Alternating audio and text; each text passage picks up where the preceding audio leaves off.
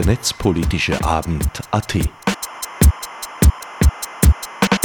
Keynotes, Kommentare, Diskussionen zu Themen und Fragestellungen der digitalen Gesellschaft.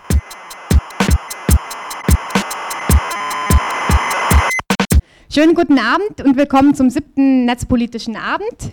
Mein Name ist Claudia, ich komme von Wikimedia Österreich. Wir sind der Förderverein hinter der Wikipedia und ihrer Schwesterprojekte und ich habe heute die schöne Aufgabe, durch den Abend zu führen. Als erstes möchte ich mich wie immer bei MetaLab bedanken, die uns heute wieder hier beherbergen mit der Veranstaltung und außerdem bei Herbert und Radio Froh, die ähm, Live-Mitschnitt von dem heutigen Abend machen was in diversen äh, offenen Radiosendern dann quasi zu hören sein wird und auch für alle, die nicht dabei sein können, daheim zum Nachhören oder falls man sich nochmal den ein oder anderen Vortrag zu Gemüte führen möchte. Zum Ablauf ganz kurz. Es gibt wie immer drei kurze Präsentationen zu verschiedenen Themen. Wir haben heute alles dabei von Open Data Pionieren über Hacker, die Schule machen, bis hin zu einem Atlas für eine bessere Welt.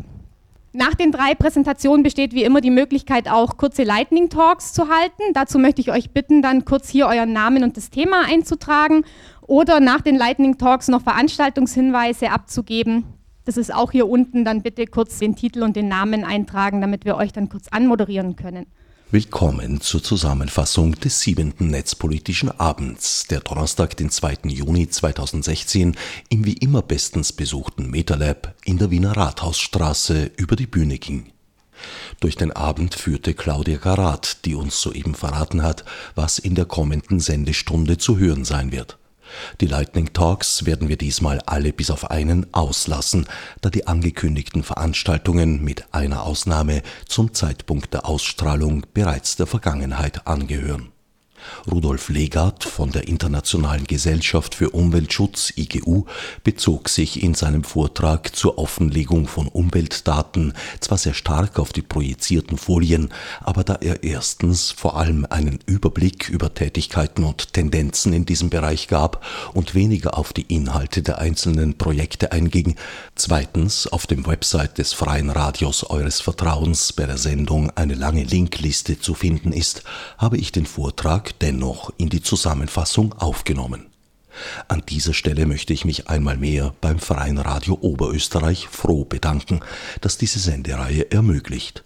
Ferner beim Kulturverein Auftrat, dessen Infrastruktur wir für die Live-Übertragung per Internetstream nutzen und nicht zuletzt bei allen freien Radios, die die Zusammenfassungen der netzpolitischen Abende übernehmen. Direkt ist das neben Froh derzeit die Radiofabrik Salzburg indirekt noch viele weitere. Letzteres dank der Übernahme durch die Sendereihe Netwatcher, die sich ausgehend von Radio Orange allwöchentlich so ziemlich flächendeckend in Österreichs Radiolandschaft verbreitet.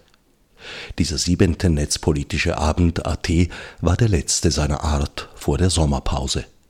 Am ersten Donnerstag im September geht es dann wie gewohnt im Wiener MetaLab weiter – bevor im Oktober der erste netzpolitische Abend in Linz auf dem Programm steht.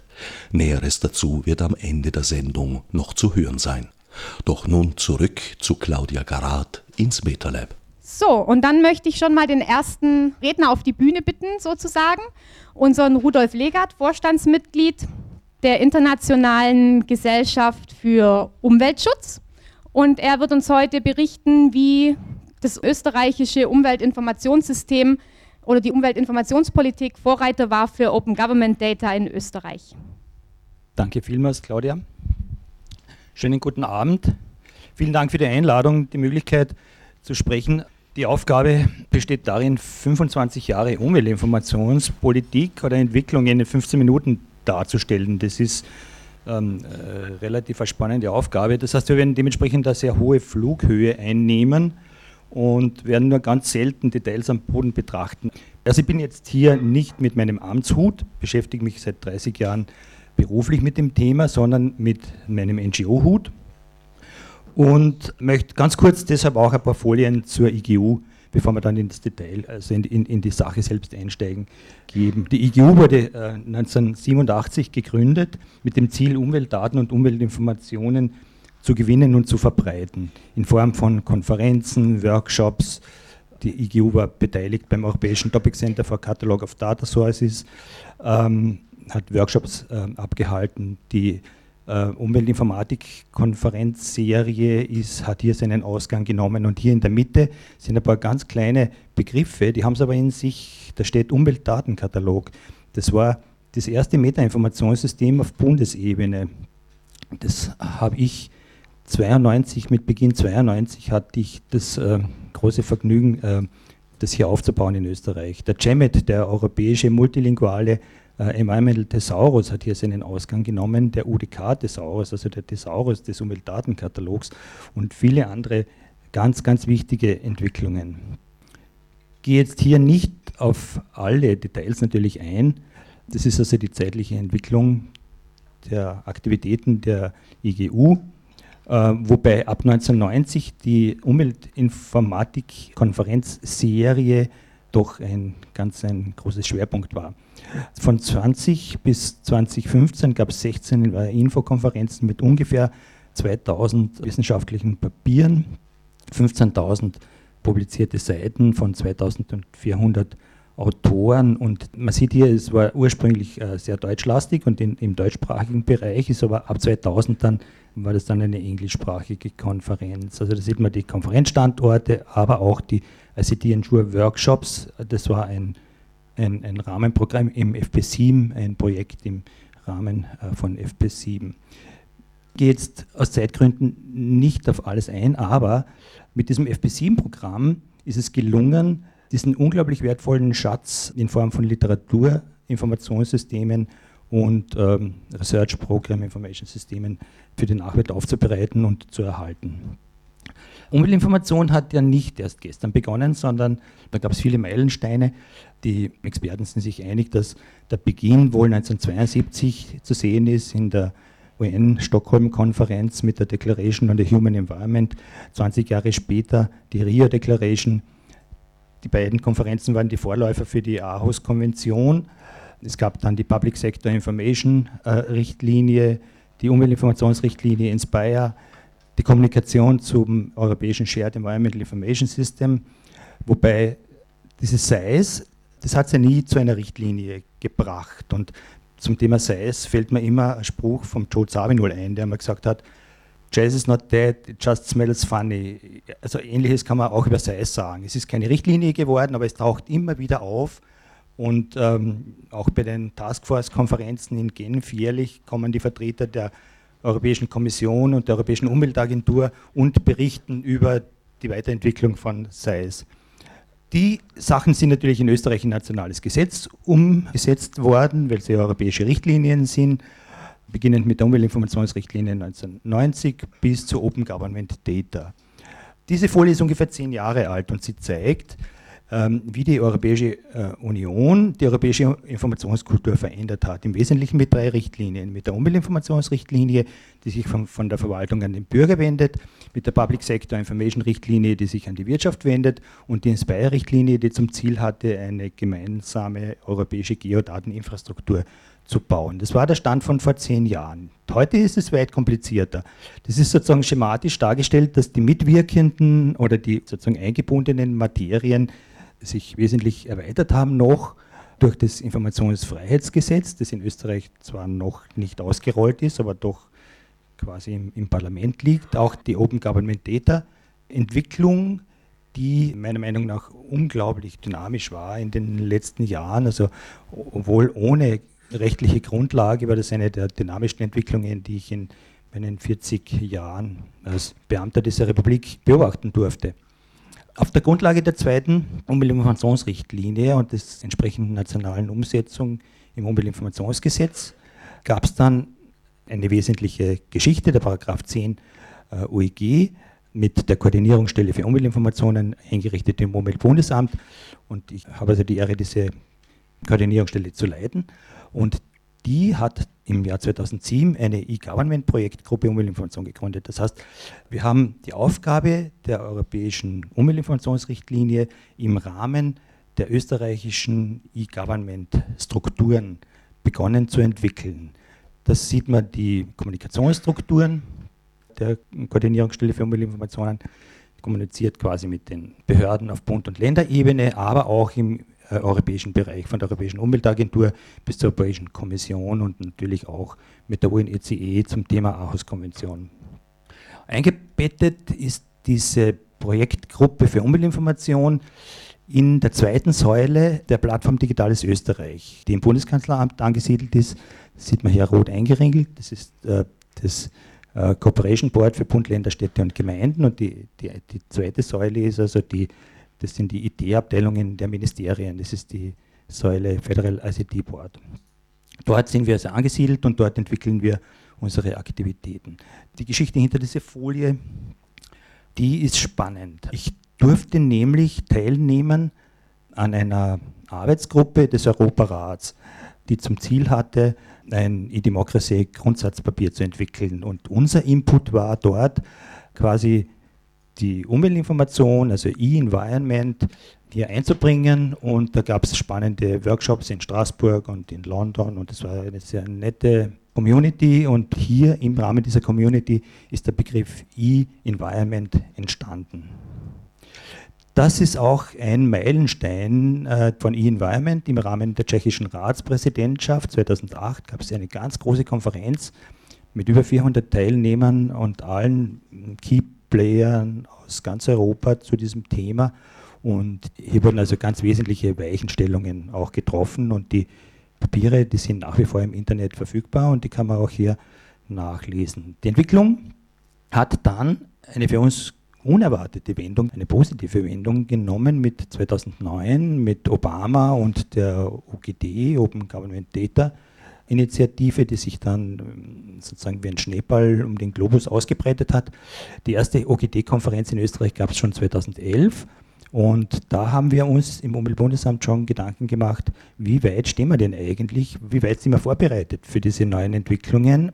Sind wir schon in der Lage, Daten freizulegen, um der Community zu ermöglichen, Apps daraus zu produzieren. Und tatsächlich haben wir anlässlich dieser Konferenz einen ersten Showcase, nämlich die Ozonwarnung, freigegeben. Das heißt, die Daten wurden vom Amt freigegeben und drei Wochen später gab es diese App, die es derzeit also immer noch gibt. Diese Folie, Aarhus-Konvention, ganz ein wesentlicher, wesentlicher Punkt besteht aus drei Säulen. Die erste Säule die Zugang zur Umweltinformation, in der wir tätig sind. Die zweite Säule Öffentlichkeitsbeteiligung, also Partizipation. Und die dritte Säule Zugang zu Gerichten.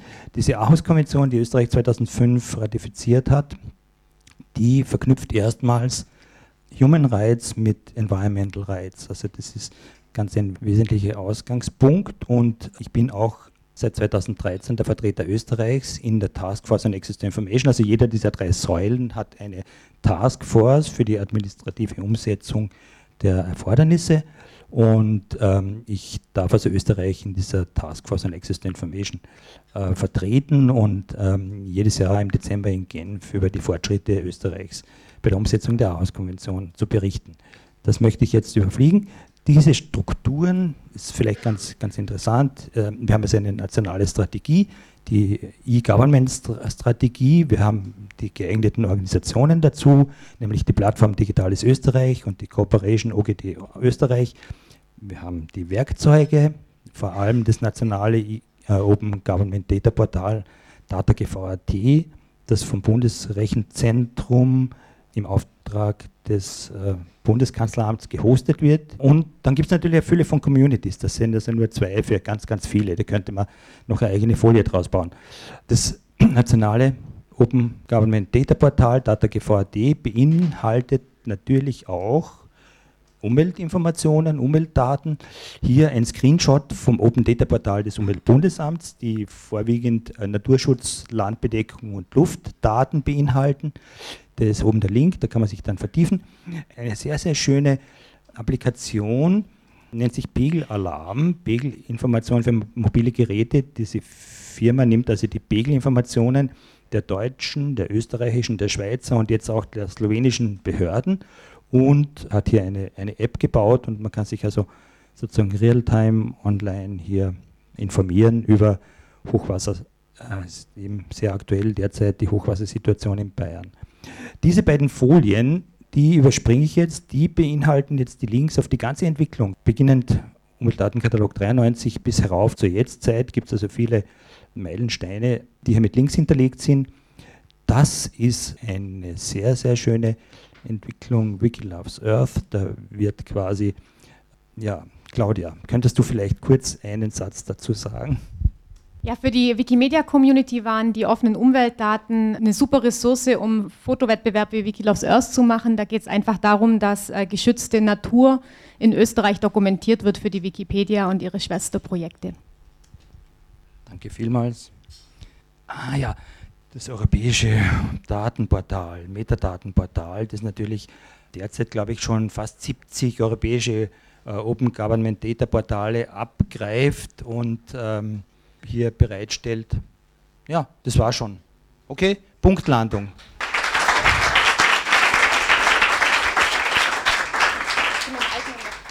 Sehr gut, dann kommen wir zu unserem zweiten Vortrag des Abends.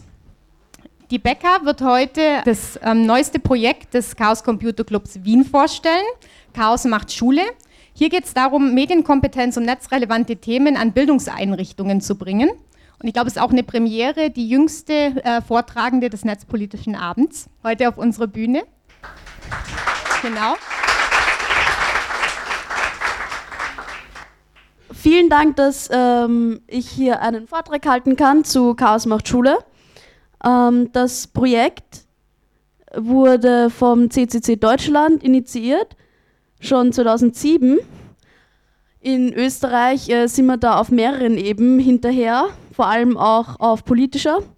Deswegen ist es auch höchste Zeit, dass ähm, so eine Initiative nach Wien und Österreich kommt. Und der Schwerpunkt soll vor allem auf Multiplikatoren wie äh, Lehrende ähm, liegen, also auf Lehrpersonal. Aber natürlich wird es ebenso Vorträge geben, die sich an Eltern richten. Äh, wie geht man mit äh, Mobbing im Internet um, das die eigenen Kinder betrifft, etc. Und ähm, es wird auch Vorträge geben, die speziell auf die Schüler und Schülerinnen zugeschnitten sind. Und das Ganze wird von Chaoten und Chaotinnen, die es ja jetzt wieder organisiert gibt in Wien, durchgeführt.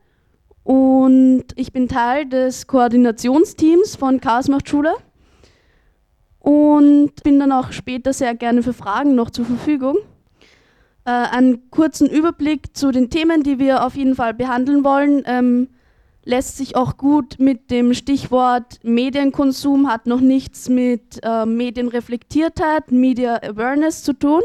Es fällt auch manchmal das Wort Medienkompetenz. Ich traue mich gar nicht, das in den Mund zu nehmen.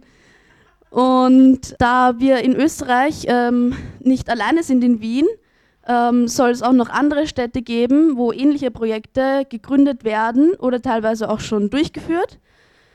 Das sind zum Beispiel die Innsbrucker, die auch Interesse daran haben, etwas Ähnliches aufzuziehen und mit denen wir in Kontakt stehen.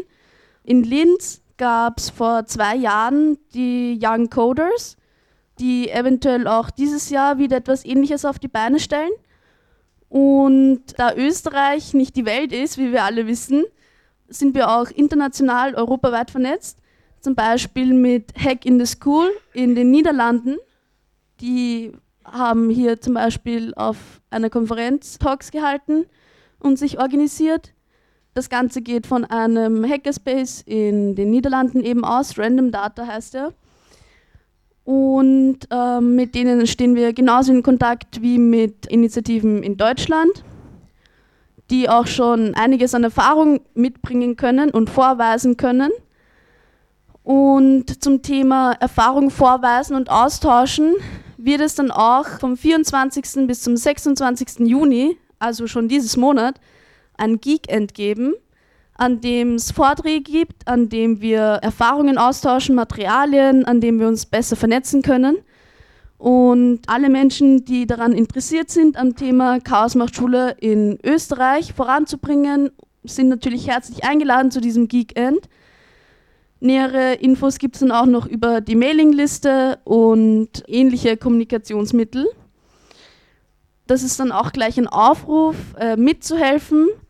Es gibt sehr viel zu tun. Es gibt einerseits die Möglichkeit, selber an Schulen zu gehen, sein Wissen zu verbreiten, Vorträge zu halten.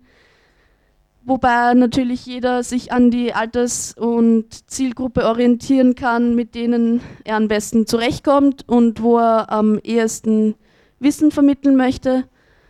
Es gibt die Möglichkeit, ähm, organisatorisch zu helfen, also am besten dann an mich sich wenden bitte und bei den Inhalten erstellen helfen und mitzuentwickeln. Und darüber hinaus ähm, ist es natürlich auch wichtig, dass ähm, vor allem Leute, die selber an Schulen sind, die Kontakt haben zu Schulen, zu Direktoren, die selber Lehrer sind und sich denken, boah, cool, äh, das bräuchte man eigentlich bei uns in der Schule. Die sind genauso herzlich dazu eingeladen, unabhängig davon, welchen Wissensstand eventuell diese Personen schon haben oder auch nicht. Das ist, soll kein Hackerprojekt bleiben. Wir wollen damit ähm, an alle Schulen gehen und das möglichst weit verbreiten. Da gibt es auch dann die Kontaktadresse schule.c3w.at, die ihr auch auf der Webseite dann finden könnt. Und unter der könnt ihr euch dann melden. Bei den Vorträgen möchte ich nochmal kurz darauf eingehen, dass es besonders wichtig ist, ähm, die Inhalte nicht nur zu vermitteln, sondern aktiv mit den Lehrern und Eltern zusammenzuarbeiten. Es gibt auch schon sehr schön aufbereitete Themen, zum Beispiel hier von Saver Internet, was nur ein Beispiel von vielen ist.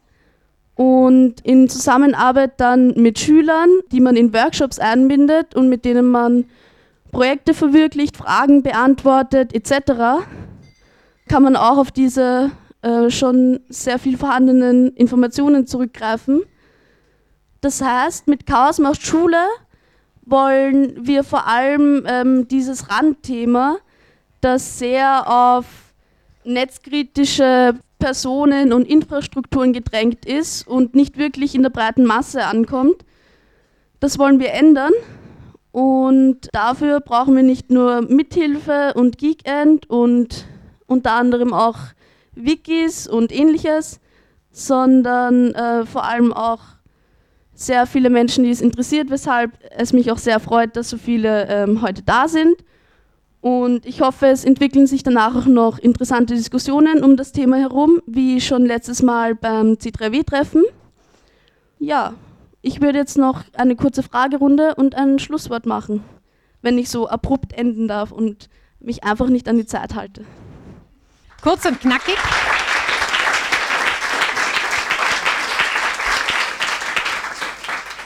Vielen Dank für den kurzen und knackigen Vortrag. Gibt es Fragen dazu? Anregungen, Ideen, Erfahrungen? Äh, nachdem ihr das Projekt jetzt schon länger angekündigt habt, würde mich interessieren, gibt es schon Feedback, Interesse von Schulen? Ähm, ja, es, es gab schon ganz konkret Interesse äh, von Schulen aus äh, Niederösterreich, die angefragt haben. Und ähm, es gibt auch schon Lehrpersonal, das uns angesprochen hat und Interesse bekundet hat. Und wir hoffen, dass sich eine gute Zusammenarbeit und natürlich auch noch mehrere Kontakte ergeben. Dankeschön. Noch einen kleinen Applaus bitte.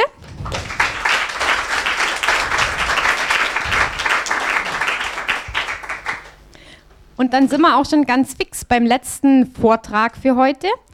Ich darf jetzt äh, Johannes Jeschke zu uns nach vorne bitten von 23degree.org. Er ist Projektleiter von einem spannenden neuen Projekt, das quasi eine Art Online-Atlas darstellt, das uns helfen soll, die komplexen globalen Zusammenhänge besser zu verstehen und das insbesondere NGOs, Journalistinnen und Expertinnen zu Artenschutz, Umwelt und Menschenrecht zusammenbringt. So ein bisschen Vermessung der Welt 2.0, glaube ich, ähm, im Humboldtschen Sinne vielleicht.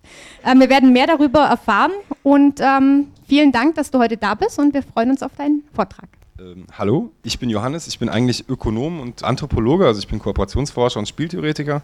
Ich bin kein Programmierer, also an dieser Stelle leider muss ich das doch sagen. Und ähm, uns ist vor einem Jahr oder anderthalb Jahren aufgefallen, dass es eigentlich, ähm, ich als Ökonom habe viel mit Datensätzen zu tun, mit großen Datensätzen, GDP etc. Und uns ist aufgefallen, dass es eigentlich irgendwie diesen Atlas, wie wir den in der Schule kannten und wie der auch vielleicht uns auch geärgert hat, dass es den gar nicht mehr gibt.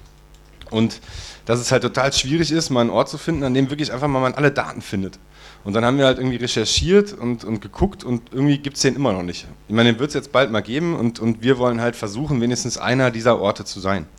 Das heißt, was wir jetzt seit anderthalb Jahren machen, ist, wir beschäftigen uns eigentlich mit der Frage, wo kriegen wir Datensätze her? Ähm, jetzt erstmal wirklich gar nicht offene Daten klein von, von Wien GV oder so, sondern einfach mal Daten von UN, von NGOs etc., Daten, die öffentlich zugänglich sind, die aber in Reports schlummern, die total unkonsumierbar sind, die aber letztlich einer großen oder einer, einer weiten Bevölkerung eigentlich im Endeffekt verständlich aufbereitet gemacht gehören und auch zugänglich gemacht gehören an einem Ort, damit sie auch im Endeffekt die Multiplikatoren, die wichtigen, nämlich eigentlich Zivilgesellschaft, NGOs, Experten, Journalisten auch zugänglich haben und auch benutzen, weiter benutzen können. Und das Wichtige ist auch, dass halt eben Fragen, die gerade halt sehr drängend sind, nämlich Fragen gerade im Bereich Umweltschutz, Artenschutz, Menschenrechte, auch in, in seinem Zusammenhang verstanden werden.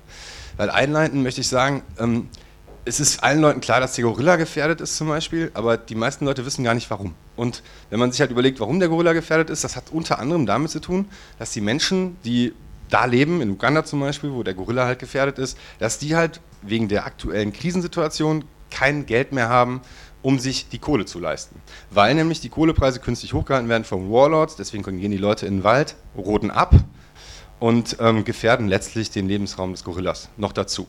Das heißt also, viele Probleme haben im Endeffekt unterschiedliche Gründe und wir wollen einfach Daten miteinander sprechen lassen und wollen Zusammenhangswissen fördern. Das heißt, wir haben eigentlich in den letzten Monaten uns nur damit beschäftigt, tausende Datensätze zu wälzen und zu finden. Dazu gehören GIS-Datensätze, wie zum Beispiel die IUCN Redlist oder WDPA, wo es auch unter anderem zum Beispiel auch um Deforestation geht. Ähm, jetzt reden wir gerade auch mit Leuten, die uns Zugang zu den Copernicus-Daten geben. Äh, Copernicus ist ein ESA-Satellit, der halt echt ziemlich hochfrequent eigentlich uns schöne Bilder geben wird. Und wir möchten halt diese Daten halt vermischen mit Daten, die halt einfach jetzt mal nicht direkt GIS-Daten sind, sondern Daten auf politischer Ebene halt stattfinden wie gesagt, ich bin jetzt kein Programmierer. Ähm, also keine Shapefiles zum Beispiel, sondern jetzt mal einfach CSV. Also alles, was man irgendwelche politischen Entitäten mit ISO-Codes verlinken kann, bis auf die unterste Ebene, können wir interagieren lassen mit Dingen, die an einem Punkt passieren, in Pin-Form oder auch mit Dingen, die in irgendwie sich in Polygone pressen lassen. Wir arbeiten da auch zusammen mit relativ vielen NGOs mittlerweile. Wir arbeiten mit Reporter ohne Grenzen zusammen, mit dem Heidelberger Institut für internationale Konfliktforschung, äh, auch mit den Universitäten Yale und Columbia, die unter anderem zum Beispiel den Environmental Performance Index rausbringen der halt die ökologische Leistungsbilanz von Staaten erfasst, mehr oder weniger, uns eigentlich darüber Auskunft gibt, wie es um einen Staat jetzt erstmal bestellt ist. Es geht jetzt auch weiter demnächst auf subnationale Ebene. Hier können wir uns halt einfach angucken und auch durchklicken wir uns auf dem Atlas schon, ähm, wie steht es zum Beispiel um Environmental Health, um Ecosystem Validity und können einfach Aggregate von Wissenschaftlern in der Tiefe erfahren und im Zusammenhang verstehen lernen. Dazu gehört zum Beispiel auch die Air Quality, ähm, wo wir dann im Endeffekt solche Indikatoren auch mit Live-Daten oder echten Daten halt von Copernicus etc. halt eben zusammenspielen lassen können. Dazu gehören aber zum Beispiel auch diverse und auch umfangreiche Konfliktdatenbanken, wie zum Beispiel SIPRI oder hier der HIIK, wo man mittlerweile ziemlich genau sehen kann, wo eigentlich in den letzten Wochen und Monaten wie viele Menschen umgekommen sind, durch welche Art und Weise.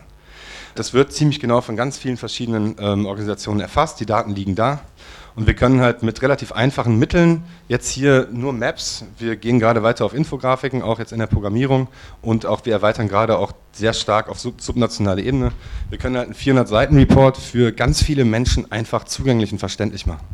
Und das ist halt das, was wir halt eben versuchen. Und natürlich, und das ist eigentlich das Wichtige, auch einfach konsumierbar auf mobilen Devices machen, damit halt eben Daten auch wirklich von der Bevölkerung verstanden werden. Weil was hilft es uns, wenn wir Daten hochbringen, aber keiner sie kriegt? Und was wir natürlich eben, was wichtig ist auch, wir, wir nehmen halt eigentlich nur offene Datensätze, also im Endeffekt Datensätze, die auch wieder weitergegeben werden dürfen. Das heißt, was wir halt eben hoffen, ist halt, dass Menschen das auch als Research-Tool benutzen. Gerade halt Journalisten sind zwar gut, aber sind keine Datenexperten. Das heißt also, wenn wir da halt den Weg zum Journalisten verkürzen können, dann glauben wir halt, dass wir Daten viel mehr rausknallen können. Das Zweite, was wir eben machen möchten, ist tatsächlich Menschen auch zum Uploaden von Daten zu animieren. Bis jetzt ist es möglich, also wir launchen erst im Herbst, es ist halt möglich, Shapefiles, CSVs, alles hochzuladen, bis auf subnationale Ebene. Alles, was irgendwie mit, mit GIS zu tun hat, alles, was irgendwie einen Ort hat, jede Information, die irgendwo einen Ort hat, ist bei uns hochladbar. Wir fangen jetzt auch an, auch mit der Stadt Wien erste Kontakte aufzunehmen, wegen der offenen Daten, auch wegen eines anderen Projekts, wegen eines Flüchtlingsprojekts, New hier, vielleicht sagt das irgendwie was. Das ist ein Atlas für geflüchtete Menschen, dass die sehen können, wo ist zum Beispiel Wi-Fi, Wasser etc. Und da schreiben wir jetzt auch dann erste APIs.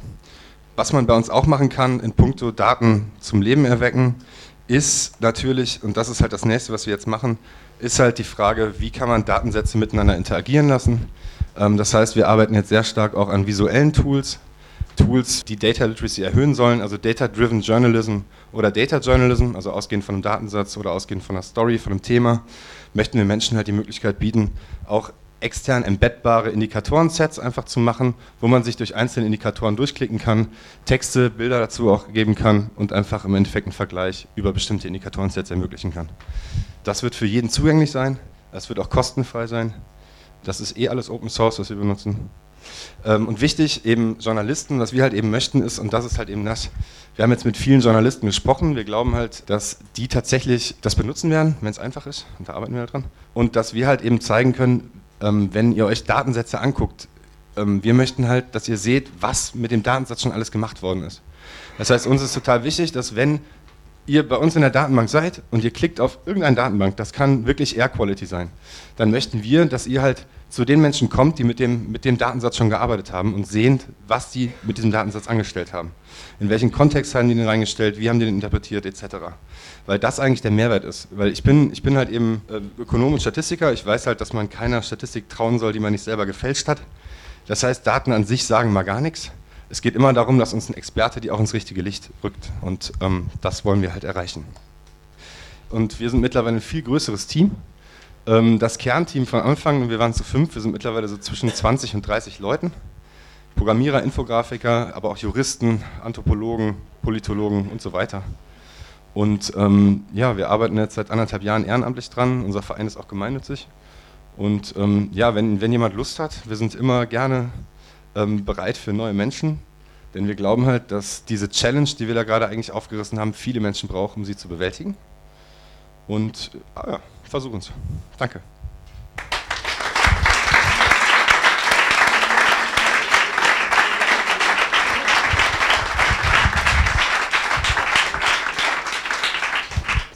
Vielen Dank, super spannend. Ich habe auch gleich eine Frage. Ich weiß nicht, vielleicht habe ich es noch nicht mitbekommen. Wann steht alles zur Verfügung oder wie ist euer Zeitrahmen oder redet ihr darüber nicht? Ähm, also wir wollten eigentlich schon gelauncht sein. Das Problem war, dass dazwischen halt ein, ein Projekt für geflüchtete Menschen in Wien dazwischen kam. Das heißt New Here. Und das ist ein Atlas für geflüchtete Menschen. Ähm, das heißt, wir aggregieren, wir geben eigentlich NGOs die Möglichkeit, ihre Angebote reinzuknallen. Alle, die gesamte Zivilgesellschaft, NGOs können ab dem 20. Juni in eine Seite ihre Angebote rein, äh, reintun. Wir übersetzen alles. Wir haben eine Horde an Übersetzern in vier, fünf Sprachen: Arabisch, Farsi, äh, Englisch, Französisch, Deutsch. Also Deutsch übersetzen nicht. Und möchten halt über einen sehr stark piktogramm-basierten Ansatz halt eigentlich Menschen, die auch vielleicht Schwierigkeiten beim Lesen haben, Möglichkeiten geben, Angebote zu finden, Deutschkurse etc. Denn die Orientierung in Wien ist ein Problem. Und dieses Problem hat bestimmte Überschneidungen mit 23 Grad und deswegen haben wir das vorangestellt, weil das jetzt nötig und wichtig und dringend war. Deswegen wird der Launch ähm, im Herbst dieses Jahres sein von der Alpha-Seite und wir werden nach und nach immer mehr Tools dazuschalten und Funktionen. Lange Antwort für eine kurze Frage. Entschuldigung. Spannende Antwort aber. Sonst noch jemand Fragen? Viele Fragen, viele Fragen. Ich, ich fange mal hier links an. Du hattest Kopernikus erwähnt, Satellitendaten. Sind es die Sentinel, die vier Sentinel-Satelliten oder? Wir haben jetzt Kontakt zu jemandem von der ESA. Ich weiß, dass jetzt die neuen Sentinel-Daten oben sind, wo es aber eher um Sicherheit auf den Meeren geht, oder? Ist das falsch? Die messen ja im Endeffekt, wenn ich es richtig, ich bin jetzt eben nicht der Ökologe, der sich damit befasst, also mich bitte nicht blamen, aber ich glaube, da gibt es ein riesiges, ein riesiges Set an Daten für alles, für CO2 im Boden gebunden etc., für Deforestation, also, also Indikatoren, die uns auch klar machen, ich glaube auf Fußballfeldgröße teilweise, oder? Wie sich da zum Beispiel Vegetation geändert hat etc. Also das sind ähm, Wasserqualitätsdaten, ähm, Luftströmungen, alles. Ich, ich habe das Thema Sentinel, wenn ich das höre, Vielleicht wissen Sie das besser, aber ich glaube, das hat irgendwas mit Sicherheit im Mittelmeer auch zu tun. Kann das sein? Die Zentralanstalt für Meteorologie hat eine weitere Mirror-Seite für die Sentinel-Daten. Die sind als Open Data verfügbar seit dieser Woche.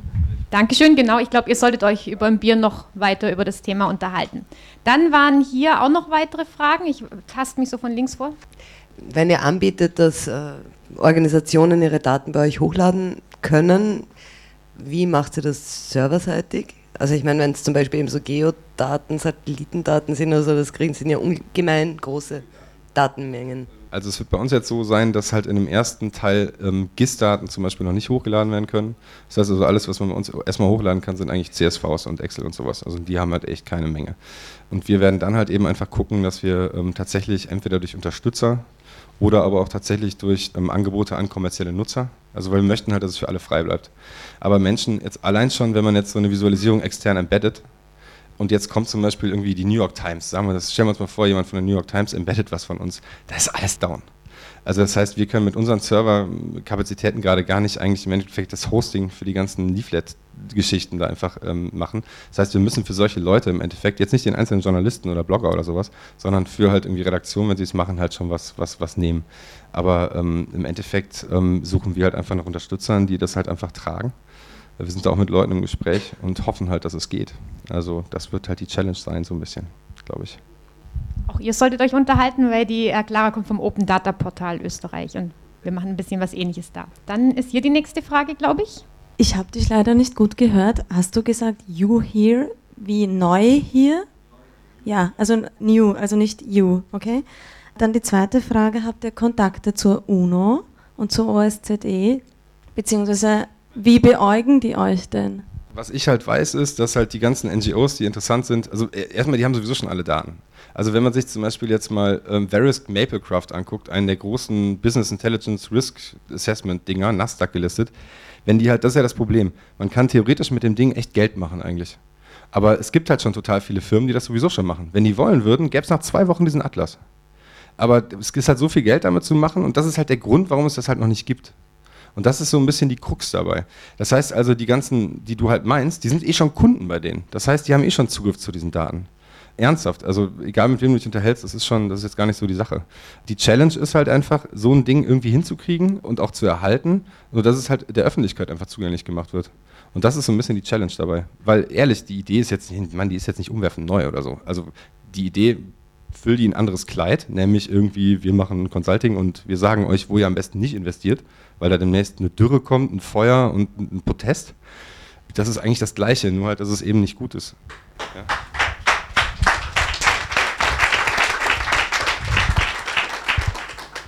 Gibt es noch weitere Fragen? Kann man bei euch die Daten dann auch als also über eine Schnittstelle abrufen oder werden die nur menschenlesbar zur Verfügung gestellt? Also in einem ersten Schritt werden wir noch keine Schnittstellen haben, aber das liegt aber nur an der, an der, an der Kapazität. Also wir haben jetzt halt zweieinhalb Programmierer, die das alles stemmen und für wenig Geld, fast Vollzeit. Und ähm, also wenn hier jemand ist, der Lust hat, es hängt an den Kapazitäten, nicht am Willen. Ja, der Geld braucht, da können wir leider nicht mit ihnen. Ach, der kein Geld braucht, ja, da soll es ja so komische Menschen geben wie uns. Dankeschön. Noch eine Frage, jawohl. Auch nochmal in Bezug auf die Möglichkeit, eben Datensätze hochzuladen würde mich interessieren, also wenn es jetzt gut läuft und es viele Organisationen gibt, die das machen, würde mich interessieren, ob ihr plant, Möglichkeit, die Möglichkeit zu haben, diese Datensätze in irgendeiner Art und Weise zu kontrollieren und auch, also auf die Datenqualität zu kontrollieren. Und wenn es sozusagen weitergeht, auch wie ihr dann entscheidet, entscheiden werdet, was für euch eigentlich interessant ist und was äh, möglicherweise nicht interessant ist für euch. Ich fange mal mit Frage 2 an. Was interessant ist und was nicht interessant ist, das ist tatsächlich der Ausgangspunkt. Das heißt also, wir gehen ja wirklich Datensätze durch, gucken halt nach, jetzt muss man sagen, man kann niemandem wirklich trauen. Ja, also jetzt mal, kann auch letztlich UN-Daten nicht wirklich trauen von mir aus. Ja, so jetzt mal so unter uns, wie auch immer das unter uns jetzt hier ist. Ähm, nein, aber, aber man muss halt, irgendwo muss man sich halt überlegen, okay, welchen Daten, welche Daten lassen wir zu? Und wir haben uns schon thematisch erstmal jetzt festgelegt oder wenigstens erstmal eingegrenzt. Das ist natürlich unsere Interessenslage gewesen. Und wir haben tatsächlich auch natürlich ganz gezielt nach glaubwürdigen, also unserer Meinung, ja, westliche Erziehung, Schulsystem, Studium, unserer Meinung nach validen Datenpartnern gesucht und Validität heißt oder, oder Glaubwürdigkeit heißt für uns auch vor allem erstmal, dass die Methodologie offengelegt wird.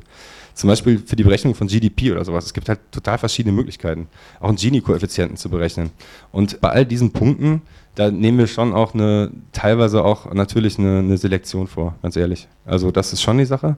Das zweite mit dem Hochladen, ähm, es wird halt einen Unterschied geben es wird halt einfach äh, einen Stock an 23 Grad Datensätzen geben und es wird halt einen Stock auch an einsehbaren, von Nutzern hochgeladenen Datensätzen geben. Das Coole ist ja eben, wenn das funktionieren sollte, dann sehen wir ja im Endeffekt, wo bestimmte Daten herkommen, ob die benutzt werden und können dann, weil auch Quellen bei uns verpflichtend sind, wir können dann gucken, was das für Daten sind. Und wenn sie gut sind, können wir sie selber übernehmen. Und noch eins, die UN ist noch nicht auf uns zugekommen. Wollte ich nur sagen. Und OSZE so halb. Okay, eine letzte Frage vielleicht noch. Ich wollte nur fragen, äh, woher kommt der Name 23 Degree? Das ist der Erdneigungswinkel auf der Umlaufbahn der Erde zur Sonne. Und es ist halt eben 23 Grad, die Erde ist leicht geneigt und klingt jetzt platt, aber wir wollen die Erde halt so zeigen, wie sie ist.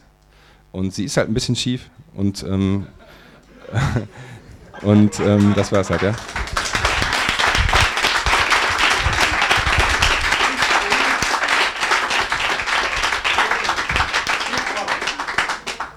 Vielen Dank und viel Erfolg mit dem Projekt.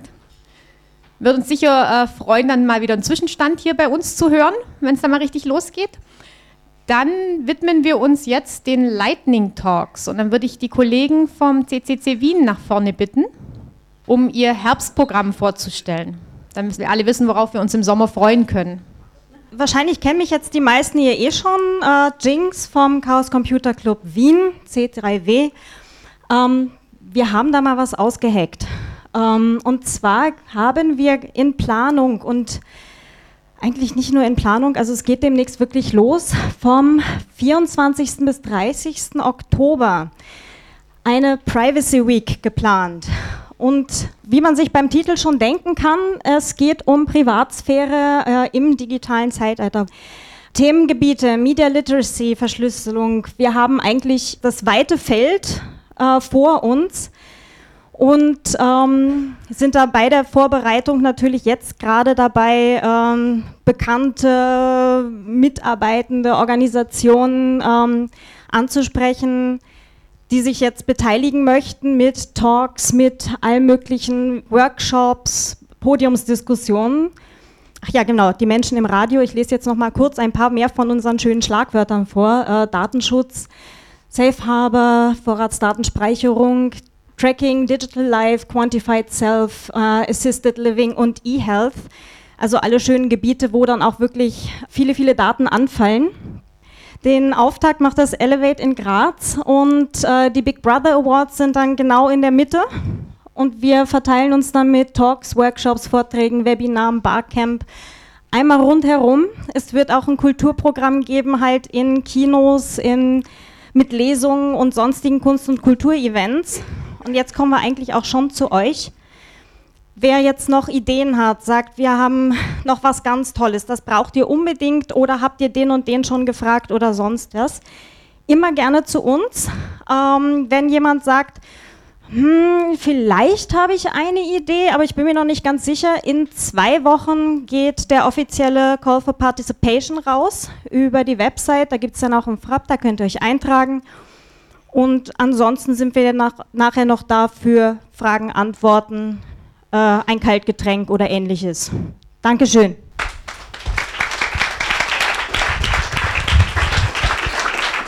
Dankeschön, dann freuen wir uns alle schon auf den Herbst. Vielen Dank nochmal an alle Beteiligten, an alle, die heute präsentiert haben, an alle, die heute gekommen sind, nochmal ans MetaLab, nochmal an unsere Zauberer an den Tonpulten da hinten, die quasi den Mitschnitt äh, gemacht haben und die Radioübertragung. Und ähm, ja, dann wünsche ich uns allen noch einen schönen Abend. Es gibt ähm, ein paar Snacks, es gibt Getränke, es gibt äh, gute Unterhaltung in Form von netten Menschen mit spannenden Themen und ich hoffe, wir machen alle noch das Beste aus diesem Abend und ich hoffe, wir werden uns alle nach der Sommerpause wiedersehen.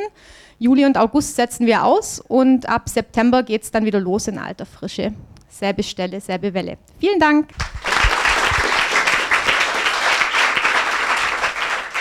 Der siebte Netzpolitische Abend ist zu Ende gegangen. Wir stehen hier im Whatever Lab, einem Teil des Meta Labs. Mit mir versammelt hat sich eine Gruppe der Importeurinnen des Netzpolitischen Abends. Barbara Wimmer, Magdalena Reiter, Alexander Barazitz und Leonhard Dobusch.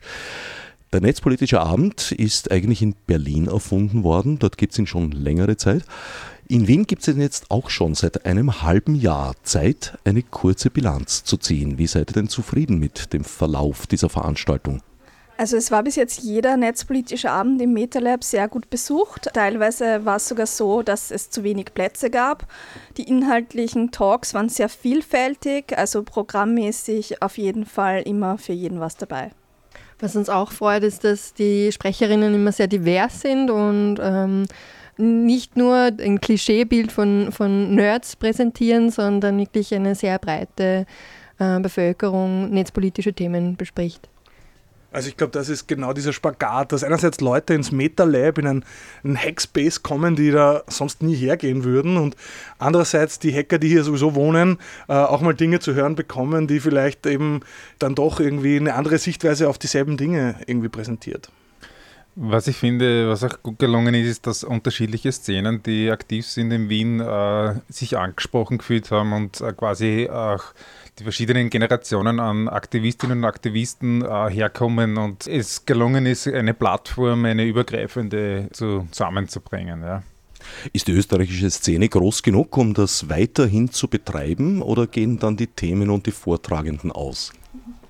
Wir müssen uns äh, jeden Monat doch ein bisschen streiten am Schluss, welcher Talk jetzt noch reinpasst und wer zuerst da war. Also ich glaube, die nächsten Monate oder das nächste Jahr haben wir das Problem noch nicht.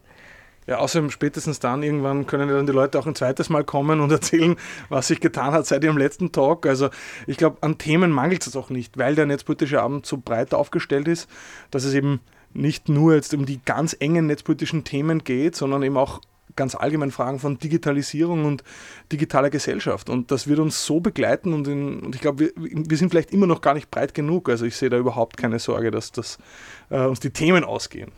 Ich habe auch den Eindruck, dass die, auch die neue österreichische Bundesregierung heftig daran arbeitet, dass uns die Themen nicht ausgehen. Stichwort polizeiliches Staatsschutzgesetz, aber auch Bundestrojaner. Ich denke, das wird uns nach dem Sommer hier noch das eine oder andere Mal beschäftigen. Ja, das denke ich auch. Generell kommen die Themen rund um die digitale Agenda und Vorratsdatenspeicherung, Netzneutralität. Das ist eigentlich was, was eigentlich schon seit mehr als fünf Jahren ständig am Tapet ist. Und es gibt auch ständig neue Gesetze auf EU-Ebene und auf österreichischer Ebene, wie der Bundestrojaner. Aber es sind noch weitere Gesetze in Österreich geplant, die im Herbst offiziell vorgestellt werden sollen. Das heißt, man kann bereits jetzt sagen, dass uns die Themen, was die digitalen Bürgerrechte betrifft, definitiv nicht ausgehen werden. Was das anlangt, finde ich, äh, müssen wir noch insofern ein bisschen breiter werden. Ein Schritt ist ja gelungen, äh, beispielsweise mit freien Radios äh, und Fernsehinitiativen anzudocken. Es werden die Vorträge übertragen ich glaube, da kann man einen Schritt weiter gehen. Äh, das ist mit Teil der Überlegung gewesen, einer breiteren Plattform, dass man Themen, die man äh, in einem engeren Kreis äh, aktiv diskutiert, noch weiter raustragen kann. Und was Bündnisfähigkeit anlangt, kann man das da absolut nur ausbauen.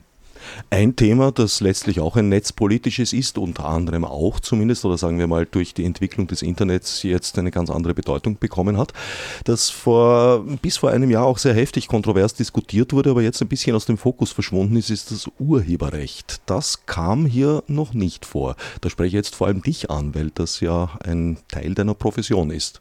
Es gibt im September den ersten Talk mit ähm, Felix Stalder, und ähm, ich persönlich hätte vor, demnächst im Herbst einen Talk zu halten ähm, zum neuen äh, 4.0 Creative Commons äh, Public License, die dann endlich fertig sein wird. Und ich denke, äh, Leonhard äh, ist heute schon ganz happy gewesen und hat ganz begeistert von einem Urteil in Deutschland äh, berichtet. Äh, vielleicht sagt der Leonhard dazu was und wird vielleicht demnächst äh, einen Talk dazu machen. Ja, also sehr erfreulich war das Urteil, das diese Woche verkündet wurde vom Deutschen Bundesverfassungsgericht zum Thema Sampling. Da hat nämlich der Bundesverfassungsgericht ganz klar und eindeutig in wirklich auch toller Sprache geurteilt, dass Kunstfreiheit vor dem Leistungsschutzrecht der Tonträgerhersteller geht. Man könnte meinen, das sollte selbstverständlich sein, war es aber bis vor kurzem nicht. Er hat da zwei Urteile des Bundesgerichtshofs aufgehoben. Ob das letztlich dann wirklich dazu führt, dass es zu einer neuen Blüte des Samplings und überhaupt des Remix und der Remix-Kultur kommt, nämlich sagen wir so, die Blüte haben wir eh schon lange, aber dass die auch legal möglich wird, das ist damit noch nicht entschieden. Es geht jetzt zurück an den BGH und so. Und ich würde sagen, man könnte ja mal einen ganzen urheberrechtsnetzpolitischen Abend bestreiten. Also, äh, aber andererseits haben wir immer gute Erfahrungen damit gemacht, dass wir sagen, äh, verschiedene Themen, weil nicht alle Leute sind Urheberrechtsnerds, so wie der Alexander und ich. Habe ich das richtig verstanden? Es gibt eine Art Bewegung in Richtung Zitatrecht, auch bei Musik? Ich würde sogar sagen, Österreich ist da ziemlich weit. Es gab ja so eine kleine Urheberrechtsreform, die nicht viel bewegt hat, nichts Grundlegendes, aber in einem Punkt ist Österreich da sogar Vorreiter. Es wurde ein Zitatrecht neu und flexibler und ich würde sagen weiter gefasst, auf eine Art und Weise, wie es das in Europa meines Wissens nach zumindest noch nicht gibt. Allerdings kann man jetzt noch nicht sagen, ob sich die Rechtsprechung auch darauf einlässt oder ob die bei einer restriktiven Auslegung des Zitatrechts bleiben. Auch das äh, ist vielleicht mal ein Thema für einen zukünftigen netzpolitischen Abend. Wir stehen jetzt vor der Sommerpause. Juli, August wird es, wie bereits erwähnt, keinen netzpolitischen Abend geben. Dann geht es im September hier im MetaLab wieder weiter. Und dann steht der erste netzpolitische Abend in Linz auf dem Programm. Ja, genau. Also das war uns auch wichtig von Anfang an, dass wir die netzpolitischen Abende nicht nur in Wien konzipieren, sondern dass wir auch rausgehen wollen. Und da fangen wir im Oktober an mm, mit der Station Linz. Wir freuen, also ich als Linzerin freue mich speziell darauf. Das wird auch unsere Hörer und Hörerinnen bei Radio Froh freuen. Stimmt, ja. Also Radio Froh war ja von Anfang an eine wichtige Partnerin, weil es die netzpolitischen Abenden ausstrahlt. Und wir freuen uns auch dann in, in der Heimatstadt einen netzpolitischen Abend zu machen. Also wer das jetzt hört, in Linz am ersten Donnerstag im Oktober wird es die Möglichkeit geben, den netzpolitischen Abend erstmals in Linz live mitzuerleben. Weiß man schon wo? Die Location steht noch nicht fest. Nein, steht noch nicht fest. Ähm, die Stadtwerkstatt und Radio Froh ist ein heißer Tipp. Aber ja. Wir hatten jetzt überhaupt ganz viele Spoiler bereits. Ja. Wir haben angekündigt bereits Talks vom September, dass es da von Felix Stalder was geben wird zum Urheberrecht. Wir haben angekündigt, dass der Oktober netzpolitische Abend in Linz sein wird. Ja, ich glaube, das muss an Exklusivinfos erstmal reichen. Ja, am Staffelende muss es immer einen Cliffhanger geben, sonst geht es ja nicht weiter. Ich habe auch nicht äh, die Angst, dass es das jetzt war. Also ich bin ehrlich gesagt sehr motiviert, dass es weitergeht äh, mit dem netzpolitischen Abend. Ähm, und ich möchte nochmal betonen, Netzpolitischer Abend, AT heißt es ja. Also der Hashtag ist ja auch Netzpet und das AT steht für Österreich. Also ich glaube auch nicht, dass zum Beispiel Linz die einzige Station war. Ich würde mir zum Beispiel durchaus auch wünschen, dass wir vielleicht mal nach Graz oder ich bin ja in Innsbruck tätig, dass wir vielleicht auch dort mal einen so einen netzpolitischen Abend wagen. Aber jetzt sozusagen das erste Experiment ist jetzt mal Linz im Oktober und wenn das funktioniert, dann gehen wir mal auf Österreich-Tour. Einer der seltenen Fälle, wo man jetzt die Vorzukunft einsetzen kann, also dass Linz die erste Außenstation gewesen sein wird. Wie ist denn das eigentlich in Berlin? Gibt es da Unterschiede zwischen dem österreichischen netzpolitischen Abend und der Urversion in Deutschland?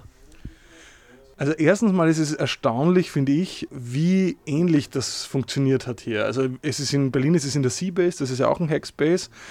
Wir werden Neuland betreten, indem wir äh, wandern. Also der Berliner Netzpolitische Abend ist immer bisher in der Seabase gewesen, fast schon 50 Mal gab es ihn und immer am selben Ort. Ähm, das heißt, da werden wir über den hinausgehen. Und ansonsten würde ich sagen, läuft es aber doch sehr, sehr vergleichbar ab. Ja. Ich würde sagen, diese, was, was in Österreich ein bisschen anders ist und was erstaunlich gut funktioniert, äh, sind diese kurzen Lightning Talks mit Ankündigungen am Ende. Das ist nicht so ausgeprägt äh, in, in Berlin. Da gibt es teilweise zwischen den Talks mal kürzere, wo es auch um Ankündigungen geht, aber diese diese heute schon Serie, ich glaube, heute waren es fünf oder sechs Ankündigungen. Das, glaube ich, ist was, was wirklich sich extrem bewährt hat. Wer diese fünf, sechs Ankündigungen in der bisherigen Sendung vermisst hat, dafür gibt es einen guten Grund. Zum Ausstrahlungszeitpunkt werden die angekündigten Veranstaltungen leider alle schon gelaufen und vorbei sein und insofern habe ich wenig Sinn darin gesehen, das in die Sendung aufzunehmen. Wir sind zukunftsorientiert. Und eines hat der österreichische Netzpolitische Abend bereits bewirkt. Tatsächlich reale Auswirkung in Wien hat sich aus einem netzpolitischen Abend heraus oder anlässlich eines netzpolitischen Abends der CCC Wien neu formiert. Das wird ein bisschen bestritten, ja. dass das tatsächlich so war. Ich war dabei. Ich war auch bei diesem Abend da, aber das, ähm, ich glaube, das war eher anlässlich oder da nutzte man die Gelegenheit, hier auch äh, beim Netzpolitischen Abend dann das gleich zu promoten. Sagen wir mal so, der, der netzpolitische Abend war sicher der erste Ort, wo man es als Außenstehender erfahren hat. Also ich kann mich erinnern an Dodger, der aus Berlin zu Gast war und seinen Referat damit eingeleitet hat mit der Frage, wisst ihr denn, wo der CCC Wien logiert? Und alle waren sehr überrascht zu erfahren, dass sie mittendrin säßen, nämlich hier im MetaLab. Und dann hat Herbert Waluschek einen längeren Vortrag zur Geschichte des CCC Wien, zur Pause, zur Eingetretenen gehalten. Wahrscheinlich war das nicht spontan, sondern es war schon von längerer Hand vorgeplant, aber der netzpolitische Abend war dann doch irgendwo der Ausgangspunkt, an dem es offiziell wurde. Offiziell sicher. Aber vielleicht ist das das Besondere ähm, am Netzpolitischen Abend, weil es gibt ja zuerst die Vorträge, aber nachher gibt es auch noch die Möglichkeit des persönlichen Gesprächs. Darum zahlt es sich auch aus, mal vorbeizuschauen. Und das ist das wirklich Tolle, dass man eben Leute, die in der Netzpolitik aktiv sind, äh, regelmäßig treffen kann. Und für solche neuen Experimente oder für solche neuen Vorhaben ist es ein super Treffpunkt. Ihr habt ganz bewusst keine Institution gegründet, keinen Verein oder sonstiges, sondern eigentlich wird der Netzpolitische Abend von einer ganz losen Personengruppe organisiert. Wie viele sind denn da ungefähr beteiligt? Also auf der Mailingliste der Trägerinnen und Träger, das sind alle, die auch auf der Homepage als Trägerinnen und Träger des Netzpolitischen Abends stehen drauf. Das sind jetzt so 35, 36 Leute. Wir sind stolz auf eine Frauenquote von über 40 Prozent. Äh, die halten wir auch. Also es darf kein Mann dazu, wenn nicht auch eine Frau dazu kommt. Und dort werden die Themenvorschläge gesammelt und und dann gibt es halt einige Leute, die sich um unterschiedliche Tasks kümmern. Das hat alles Vor- und Nachteile. Es gibt nämlich irgendwie so nicht einen klaren Ansprechpartner. Ja, man, umgekehrt kann man sich eigentlich jeden anderen schreiben, anmailen, antwittern, der auf dieser Trägerinnen- und Trägerkreisliste draufsteht. Aber ich würde sagen, das äh, funktioniert auch nicht so schlecht eigentlich bislang. Mal schauen. Wohin können sich Leute wenden, die jetzt Interesse haben an der Mitarbeit? Also ich würde sagen, der erste Schritt ist mal vorbeizuschauen oder eben einen oder eine, die auf dieser Liste steht. Vielleicht, es stehen da so viele Leute drauf, dass man da niemanden davon kennt, ist fast unwahrscheinlich. Den oder diejenige einfach mal anmelden, antwittern und äh, sagen, hey, interessiert mich, ich würde vielleicht sogar noch gern mehr machen. Ich sage es mal so, es gibt genug Arbeit. Also wir können Unterstützung brauchen, sei es bei der Bewerbung der Abende, sei es dabei, dass man vielleicht auch noch besser wird in der Dokumentation. Ja, also derzeit gibt es zwar diese super Aufzeichnungen, sowohl Radio Radiomitschnitte als auch äh, Videos. Äh, aber wir machen, es werden Fotos gemacht und so, die werden noch nicht wirklich gut gesammelt, weil einfach natürlich, wenn es keiner macht, passiert es nicht. Also das ist halt bei so selbstorganisierten ehrenamtlichen Geschichten wie dem Netzpolitischen Abend auch so. Es werden nur die Dinge gemacht, wo, man, wo jemand hat die Zeit dafür sich nimmt. Erstaunlich, was sich ohne Finanzierung alles auf die Beine stellen lässt. Du hast es schon gesagt, es ist noch nicht ganz so alles aufgearbeitet, wie es sein sollte. Das wird weitergemacht. Es wird eine gröbere Fotogalerie demnächst geben auf dem Website. Da war eigentlich die Überlegung, ob man das nicht vielleicht mit der Wikimedia gemeinsam auch in einem Wiki macht. Also das ist aber noch nicht endgültig entschieden. Aber was wir auf jeden Fall seit kurzem haben, ist eine Facebook-Seite, ähm, wo man auch zukünftige Events abonnieren kann, um wirklich auf dem Laufenden zu bleiben, ohne jetzt seine Blase unter Anführungszeichen verlassen zu müssen. Und dann haben wir auch unseren Twitter-Account, dem folgen, der heißt @netzpad und da bleibt man auch auf dem Laufenden über künftige Events. Und es gibt selbstverständlich den Podcast RSS Feed der Sendereihe. Genau. Mir gefällt das auch sehr gut von jetzt von meinem Herangehen her. Äh, es gibt immer den vollständigen Mitschnitt, den ungekürzten Mitschnitt, wo alles drinnen ist und es gibt die einstündige Radiofassung. Und es wird auch immer wieder darauf hingewiesen, dass man sich die ausgelassenen Teile dort im vollständigen Mitschnitt ja auch anhören kann. Vor der Sommerpause, ich habe jetzt den Eindruck, ihr seid eigentlich recht zufrieden mit dem bisherigen Verlauf. Ja, auf jeden Fall. Also ähm, wir freuen uns schon wieder, wenn die Sommerpause vorbei ist. Aber Pause genießen ist jetzt auch gut. Wirst du netzpolitischen Abend üben im Freibad? Äh, nee, sorry, nee. Aber dann im Herbst starten wir dafür wieder mit voller Power. Ich danke Magdalena Reiter, Barbara Wimmer, Alexander Barazitz und Leonhard Dobrusch für das Interview. Sie hörten Mitschnitte vom Netzpolitischen Abend AT. Details und Programmvorschau im Internet unter netzpolitischerabend.wordpress.com. Gestaltung der Sendung Herbert Gnauer.